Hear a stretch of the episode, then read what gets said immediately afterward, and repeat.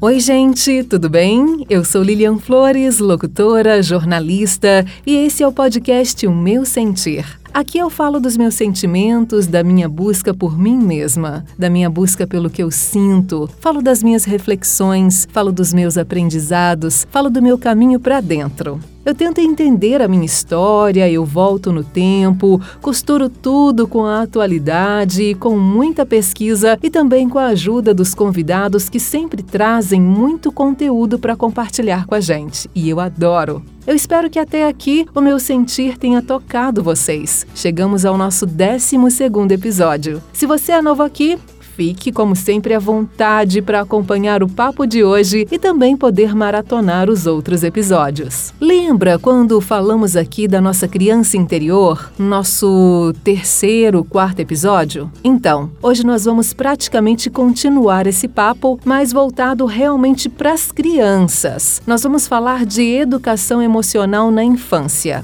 Como adultos infantilizados que somos e não nos damos conta disso, poderemos raciocinar em como recebemos essa educação emocional lá atrás e como hoje podemos passar esses estímulos para as crianças que nos cercam. Mães, pais, avós, educadores, cuidadores, tios, padrinhos, enfim, esse papo é para todos. Hoje teremos a companhia da psicóloga infantil Sheila Patrícia e na semana que vem, além da Sheila, teremos também também mamães. Como não sou mãe, melhor dar espaço então para que elas, as mamães, possam falar do seu sentir junto aos filhos. Hoje também eu separei um poema que ouvi há muito tempo atrás e quero trazer de volta para nossa reflexão aqui do dia. Esse poema se chama Criança que eu fui chora na estrada de Fernando Pessoa. E fala o seguinte: a criança que eu fui chora na estrada. Deixei-a ali quando vim ser quem sou. Mas hoje, vendo que o que sou é nada,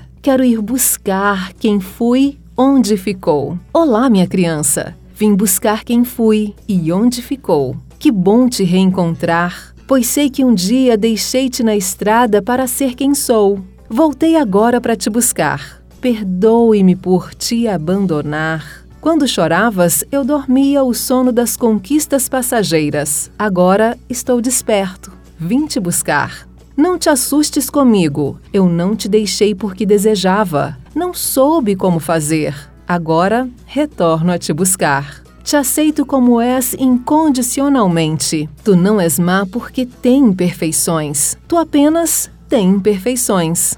Depois de tanto tempo, descobri que não sou capaz de viver sem teu poder. Quero brincar, pular, ser feliz. Vem, ajuda com tua bondade. Ajuda-me com tua criatividade e espontaneidade. Ah, minha criança de luz, como te amo! Como quero te amar! Que vontade de sentir a tua espontaneidade, a tua riqueza. E eu acho que é isso, né? O nosso podcast, ou pelo menos eu tento fazer muito isso, buscar a criança que eu fui um dia. Entender essa criança, acolher essa criança, como a gente sempre fala por aqui. Então, esse é o nosso convite, tá bom? Presta atenção aí nesse papo, reflita o que aconteceu contigo e dá uma olhada nas crianças que tem ao redor né? Quem sabe a gente pode estimular ao máximo, positivamente, com calma e com acolhimento, essas crianças que estão por aqui. Então, fiquem com o bate-papo de hoje. A Sheila Patrícia, nesse momento, entra aqui no podcast O Meu Sentir para trazer muito conhecimento. Espero que vocês gostem.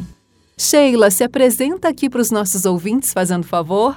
Oi, é um prazer estar aqui com vocês, né, falando de um assunto tão importante. Meu nome é Sheila Patrícia, sou psicóloga da Crescer, né, que é um projeto de estar atendendo a educação emocional da criança, e também sou psicóloga responsável pelo projeto social que atende lá no Lar Caminho de Nazaré. Ô Sheila, eu queria começar te perguntando o seguinte: o tempo todo a gente está sendo afetado ou então a gente está afetando alguém, né? Ou o nosso entorno. A gente está trocando emoções. Como nós, adultos, estamos afetando hoje em dia as emoções das crianças? Isso de modo geral. Pode ser o pai, a mãe, o tio, a tia, os avós, os cuidadores. Como como que está essa comunicação adulto-infantil? desde que a gente está percebendo, né, que está vindo essa questão da pandemia, está tendo uma dificuldade de linguagem, né? de aproximar emocionalmente dessas crianças. É, muitas das vezes os pais estão reagindo ou falando com a criança racionalmente, esquecendo que a criança ela reage através das emoções. Então é uma questão que está tendo bastante dificuldade nessa questão de usar a linguagem adequada da criança. Como manter uma criação respeitosa em meio ao caos de sentimentos vivenciados pelos próprios pais? Porque nós somos educados, né? Ou nós fomos educadas, principalmente por aqueles que também talvez não estavam entendendo nada do que estavam sentindo. Então eles deram o que era melhor deles naquele momento, mas muitas vezes também estavam totalmente desequilibrados no sentir eu penso que refletindo, né, que hoje seja um grande desafio para os pais a lidar com essas crianças, que elas estão mais emocionalmente reativas, estão nos convidando a entender o que, seria inteligência emocional de aproximar dessas crianças. Tem uma frase que eu gosto bastante, que é do Nelson Rodrigues, ele fala o seguinte: a maioria das pessoas imagina que é importante no diálogo é a palavra. Mero engano. O importante é a pausa. É a pausa que duas pessoas se entendem e entram em comunhão. E o que, que acontece? Às vezes, muitos os, pais estão na reatividade, estressados. E nesse momento que eles querem disciplinar uma criança.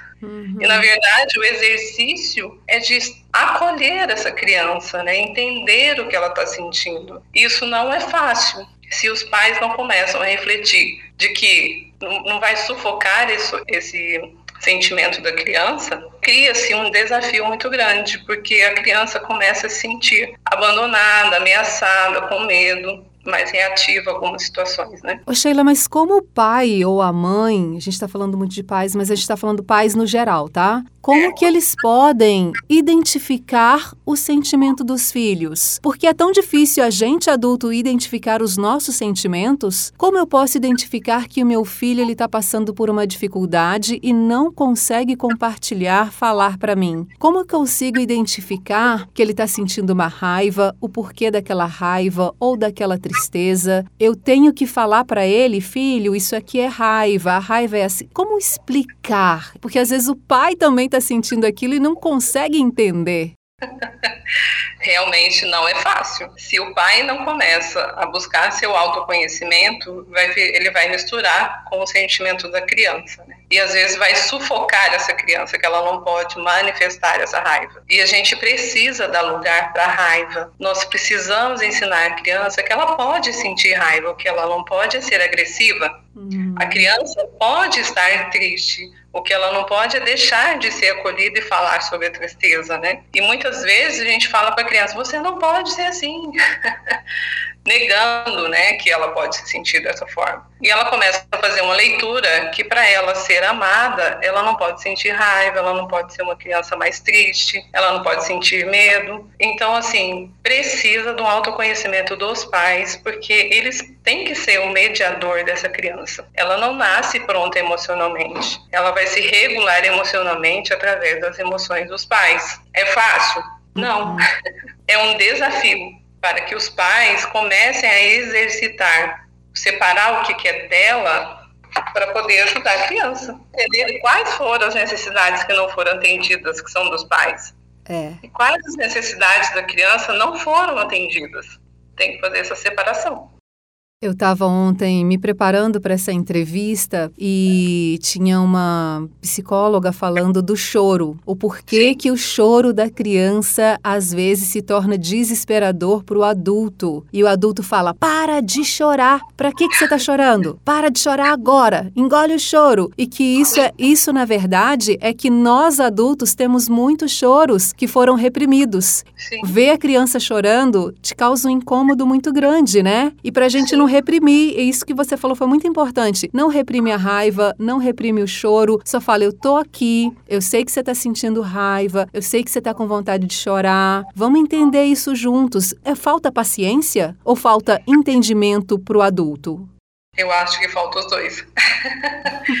paciência e entendimento, né? Porque esse autoconhecimento, né, da educação, porque a maioria de nós, né, tendemos a falar assim, ah, eu fui criado assim, eu nasci, eu fui criado assim, estou bem até hoje, por que, que meu filho não pode estar? Só que a gente tem que entender que são épocas diferentes, nós estamos vivendo numa sociedade que está tendo muita informação. Quando é que nós pensamos que as crianças eh, teriam aula online? Hoje, criança de 5 anos está tendo acesso em aula online. Uhum. Então, nós estamos sendo convidados a lidar com essa realidade nova, é uma nova realidade. Antigamente, há 15 anos atrás, as crianças sabiam olhar horas no relógio. Hoje, elas não conseguem mais. Elas só olham na parte digital. Então a gente tem que se atualizar com relação a isso. É todos os dias, todos os dias uma informação nova. Elas vão ter informação nova na escola, na internet. Hoje o Google dá mais resposta que alguns pais. Pois é, menina. E antigamente, né, a gente era criado na base da chinelada, da cintada, do castigo, do grito. Hoje em dia tudo isso mudou. Isso trouxe muitos traumas, né? Eu não posso reclamar, porque eu fui criada pela minha avó e dizem que vó, né, mais mima do que corrige. Então eu não sei o que é que apanhar. Ela me colocava às vezes de castigo, aí eu tinha minha tia que me tirava do castigo. Então, era, o meu avô não apitava em casa, como, pelo menos comigo não. Ele não participava muito dessa parte da educação. Eu fui criada por mulheres, né? E hoje é, trago muitos traumas de infância e tal. Como você fala dessa mudança que a gente teve, eu queria te, te perguntar é, quais as atitudes dos pais, tanto de antigamente como de hoje, que dá para sentir numa criança que virou um trauma quando ela chega num consultório, por exemplo, para tentar se abrir com você? Lilian, o que causa o trauma não é, não é o machucado de ter caído ou de ter sofrido algo, é de não ter tido alguém para escutar. Isso é o trauma. Alguém que entenda o que eu estou sofrendo. Porque nós precisamos dar voz para a criança, para que ela expresse, né? Quando ela está com medo, o que, que é a tendência? Não, isso não é nada, não precisa de ter medo. Como não é nada? Eu estou vendo, eu estou sentindo precisa pedir para ela contar, ela vivenciar esse medo, ela mostrar, dar nome. Então a gente tem que começar a buscar é, uma maneira que a criança consiga dar um significado para isso. Não simplesmente, ah, não é nada. a gente tem a tendência a fazer isso, né?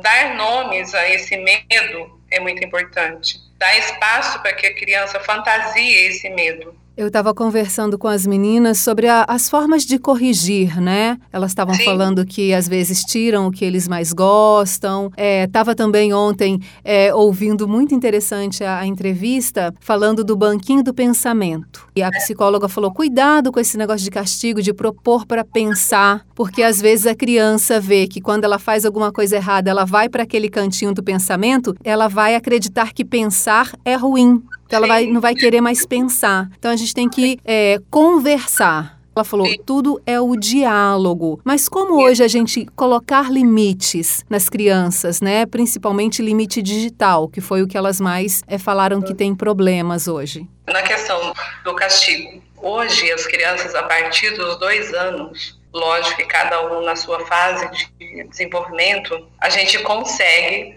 desenvolver a autorresponsabilidade na criança. O pensar é fazer refletir junto sobre a consequência daquilo e como ela poderia fazer na próxima vez para que não acontecesse novamente. E aí eu passo é, a fazer uma pergunta de reflexão e pedir uma nova ação para a criança e dar uma oportunidade para que ela repare esse erro. Então, eu dando, fazendo uma pergunta a respeito do que ela fez errado, dando uma nova oportunidade para que ela repare esse erro, é muito mais produtivo do que eu colocá-la de castigo. Se a gente usa só a punição, é lógico que no momento mais eminente os pais vão usar o recurso que eles têm, mas nada impede de que a gente aumente o vínculo com essa criança para que a gente consiga no futuro é não fazer barganhas, mas que eu faça ela ter uma reflexão sobre aquela ação que ela está fazendo, fazendo boas perguntas, perguntando para ela qual seria a consequência daquilo,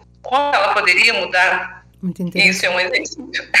É um exercício, né? Na entrevista de ontem que eu estava ouvindo, a mulher falou que a filha dela tem três anos e a filha Sim. dela tá batendo nela. Ela vai falar alguma coisa, não, não, não pode. A filha vai dar um tapa nela. E que ela, é, quando a filha dá um tapa nela, ela fala, não pode bater na mamãe. E abraça a menina. E ela estava perguntando se isso que ela faz é certo de falar não, não e abraça, tipo morde a sopra, ou se realmente ela acolher aquela criança estaria certo. Quando a gente fala não pode, é, já é um desafio, a criança vai querer bater de novo.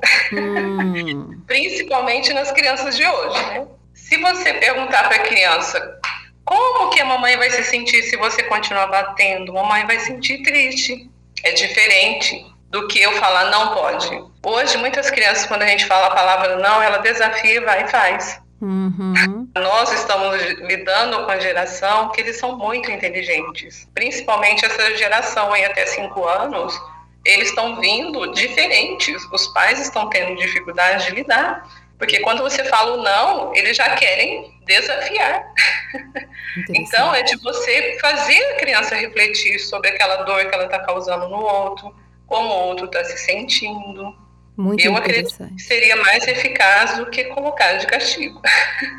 É, e outra falou assim que a filha estava no carro num dia indo para a escola e ela falou: "Não quero ir para a escola, quero ir para a casa da vovó". E ela falou: "Agora é hora de ir para a escola, filha". E ela falou: "Mas eu quero ir para a casa da vovó". E foi falando: "Quero ir para a casa da vovó, quero ir para a casa da vovó", até chegar na escola. E aí não teve jeito, ela gritou com a menina. Ela falou: "Cala a boca, para de gritar comigo que eu paro de gritar com você. Enfim, gerou ali um embate entre as duas, né? Ela chegou no ápice. Como os pais podem conseguir um controle, porque a criança vai testando, parece, né? Eu quero ir para casa da vovó. Você ficar ouvindo aquilo repetidamente. Eu não sou mãe, mas causa um nervosinho, não? Com certeza. em muitos momentos, lógico que às vezes os pais vão perder a paciência, né? Todo mundo é humano e todo mundo está no aprendizado. Ser pai é desenvolver essa habilidade, ser mãe é desenvolver a habilidade, né? Que não é fácil. Mas se a criança está é, te provocando em uma situação, eu quero ir na casa da vovó. E se você, se a gente pergunta, olha, você consegue ir na escola, cumprir esse horário até as 11 horas, né? Ou seja, meio dia, e depois nós irmos na casa da vovó? Uhum. tem que dar uma resposta. Se a gente fica num embate com a criança, ela vai medir força com a gente. Entendi. Faz sentido. Faz todo sentido. Ai, papais e mamães, hein? Força aí. E eu queria agora. É, de uma forma, eu, é, para mim, talvez eu tenha mais facilidade, porque a gente busca essa questão da educação emocional positiva, né? Uhum. Para mim, talvez seja mais fácil, porque eu estou distante da situação, eu não estou dentro da situação. Eu imagino o desafio dos pais. Mas isso é um treinamento que a gente faz todos os dias. Uma hora a gente consegue fazer isso com a criança. E a criança vai perceber. Então, talvez não da gente mostrar que nós somos autoritários, nós precisamos ser autoridades para a criança. Ela precisa respeitar os pais, porque os pais respeitam a criança. E é um sinal de hierarquia também, né?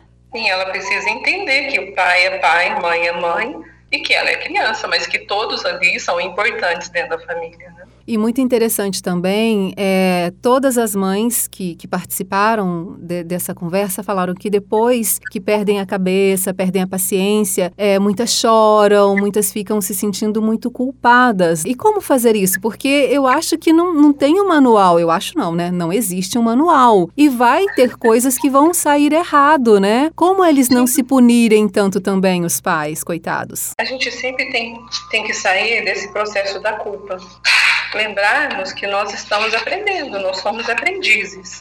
Tanto as crianças como nós somos aprendizes. E quando a gente consegue perceber que errou e pede desculpa para a criança, ela também vai entender que os pais também é, erram, mas que também procuram a reparação. Então faz mais sentido eu errar, mas ao mesmo tempo eu reconhecer e falar para a criança que errou, do que de repente eu não, não, não, não pedir desculpa e não dar oportunidade para a criança também ter esse aprendizado da importância da reparação, né? Uhum. Porque nós somos humanos. Sim, agora eu queria falar mais para as mulheres que talvez estejam nos ouvindo e, e se perguntando como ser mãe hoje em dia com tantas atribulações. As nossas mães, as nossas avós, muitas vezes eram só mães e donas de casa. Hoje a mulherada sai, tem várias atividades e tem que cuidar da casa, tem que cuidar do marido, enfim, 24 horas é pouco para muitas mulheres, que às vezes são até mães solo, né? E tem que Sim. dar conta de tudo sozinha. E às vezes Sim. se sentem aquelas mães, gente, por que, que eu fiz isso? É, não se arrependem, mas tipo, se escorraçam, né? É, o que falar para essas mulheres? Lembrando que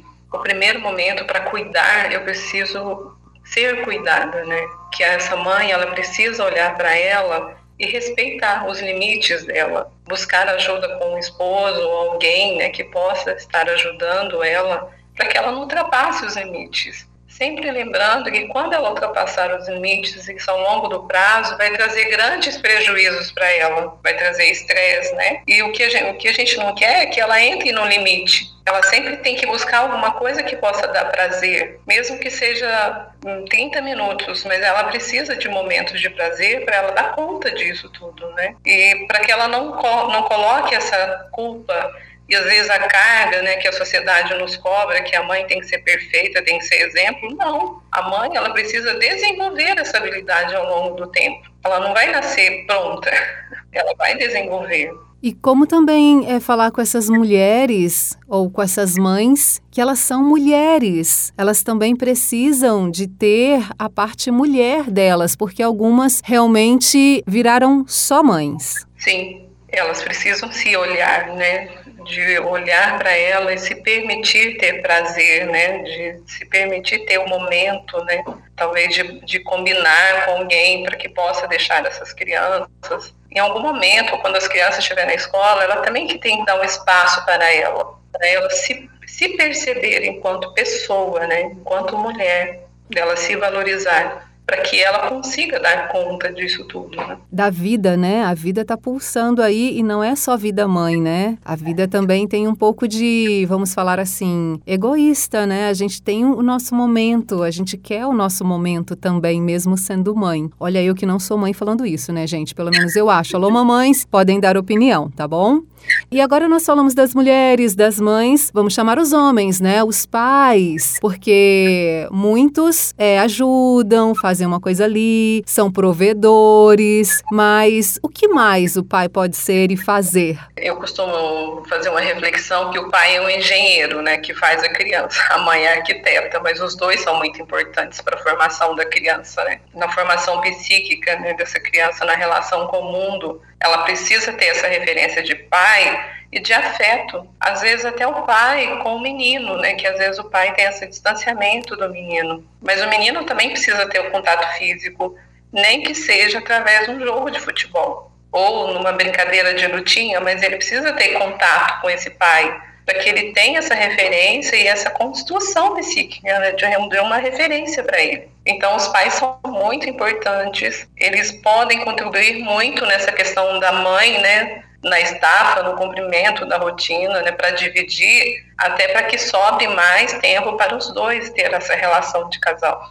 Entrando um pouquinho só na, na questão sexualidade, porque e só isso daria um, um, programa, né? Como que a gente deve perceber o sentir da criança já nesse ponto da, da sexualidade, da descoberta do seu corpinho? Como os pais, os cuidadores podem ter cuidado ensinando essa criança que, ó, aqui não pode, não pode te tocar, mas ao mesmo tempo se deixar, por exemplo, igual a gente está falando, o pai precisa dar o abraço, né? né nessa criança, na menina, no menino. Precisa ter o contato físico, mas como alertar?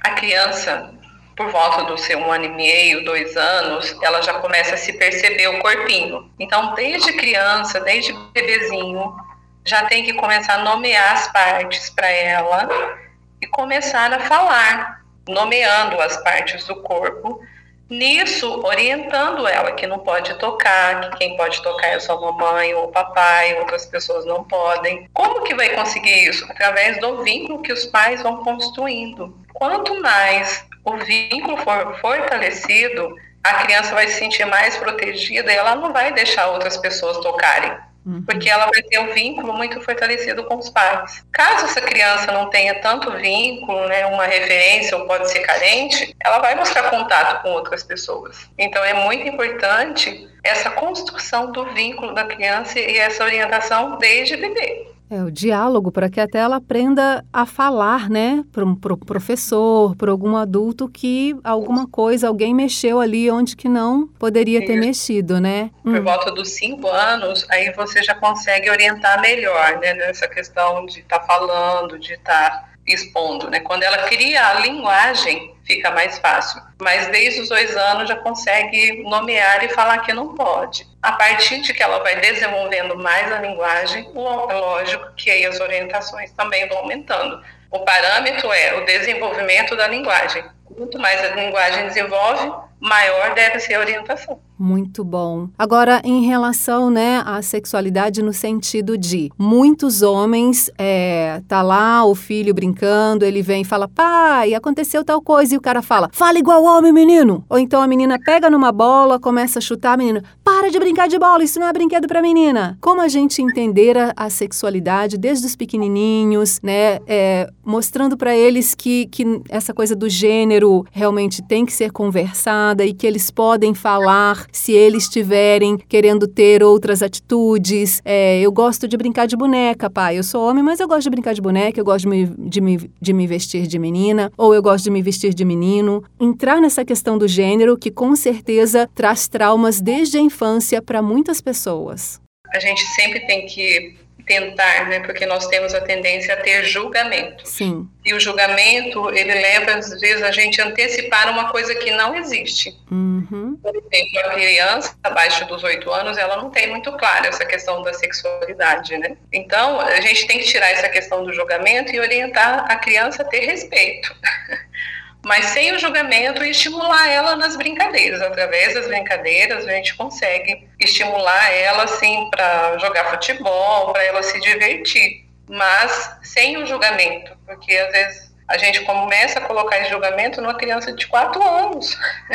E ela nem entende o que é sexualidade ainda. Uhum. Uma criança de 7 anos também não tem muita orientação para isso. Às vezes é mais julgamento dos pais do que da própria criança. E a gente acaba causando trauma futuro por causa desse julgamento. E hoje em dia também muitos casais homoafetivos, papais ou mamães. Como lidar com essa criança, como conversar com essa criança, estruturar essa criança para aceitar os pais como eles são, para se aceitar como é e para lidar com a sociedade. O desafio é lidar com a sociedade. É. Uhum. Porque eh, o que é mais importante para a criança é ela sentir segurança no ambiente. Dentre os casais, lógico que se forem dois homens ou duas mulheres, um deles vai ter que ter o papel mais de forte, né, de fazer a pessoa mais forte da relação, e o outro que vai ajudar a nivelar, como é em todas as relações. Mas o mais difícil é lidar com o desafio da sociedade. E para isso, novamente, desenvolver um vínculo com essa criança e fortalecendo ela na autoestima, desenvolvendo ela com essa autorresponsabilidade, dela se vendo nesse mundo com as características positivas que ela tem, não dependendo muito da valorização do externo, mas de fortalecer essa criança para enfrentar o mundo com os recursos que ela tem internamente. Então, gente, esse foi o papo de hoje com a psicóloga infantil Sheila Patrícia. A gente falou de educação emocional infantil e na semana que vem eu volto com ela em mais mamães para a gente estar tá podendo bater um papo super gostoso, falar não só da nossa criança, não só dos nossos sentimentos lá de trás, como também poder estimular tantas crianças, né, que nós conhecemos, que nós convivemos e as quais a gente quer que desenvolvam-se da melhor maneira possível, mais leves, com o sentir mais organizado. É isso que a gente tentou passar por aqui hoje e voltamos na semana que vem com muito mais. Espero que vocês tenham gostado, até porque esse podcast só faz sentido se todo mundo sentir. Um forte abraço em todos. Tchau, tchau.